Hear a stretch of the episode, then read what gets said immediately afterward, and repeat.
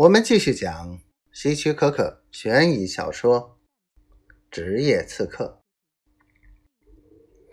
弗伦留着一部大胡子，一对平静的眼睛，总是穿着淡绿色的夹克，戴着船长的长舌帽。有人可能以为他在海上过了大半辈子，其实。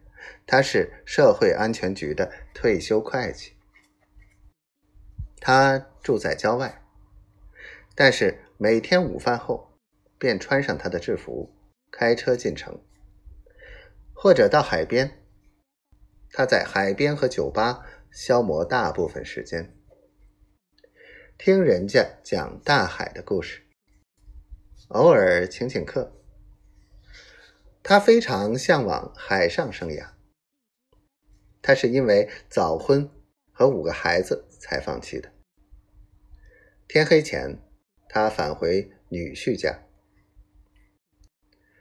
我发现他坐在一张划痕累累的桌子边，正在喝啤酒。你得到多少？他问。你带了没有？他预付五千元。我在桌子下面打开信封，数出两千。我付四成佣金给我的代理人。我想有些人会认为付高了，但是我觉得我的会员做的和我一样多，他们的期望也和我一样高。福伦是我的新会员，到目前为止，他只只介绍给我两个人。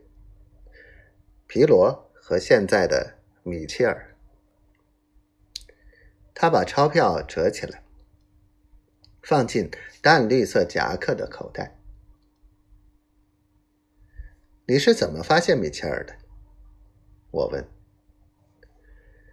其实是他发现我的。我正在坐在这里看午报的时候，他进来，从吧台上要了一杯啤酒。在我旁边的椅子上坐下，他喝完啤酒后，看着我说：“你你要喝什么？”我说：“啤酒。”他要了两杯，在我桌边坐下。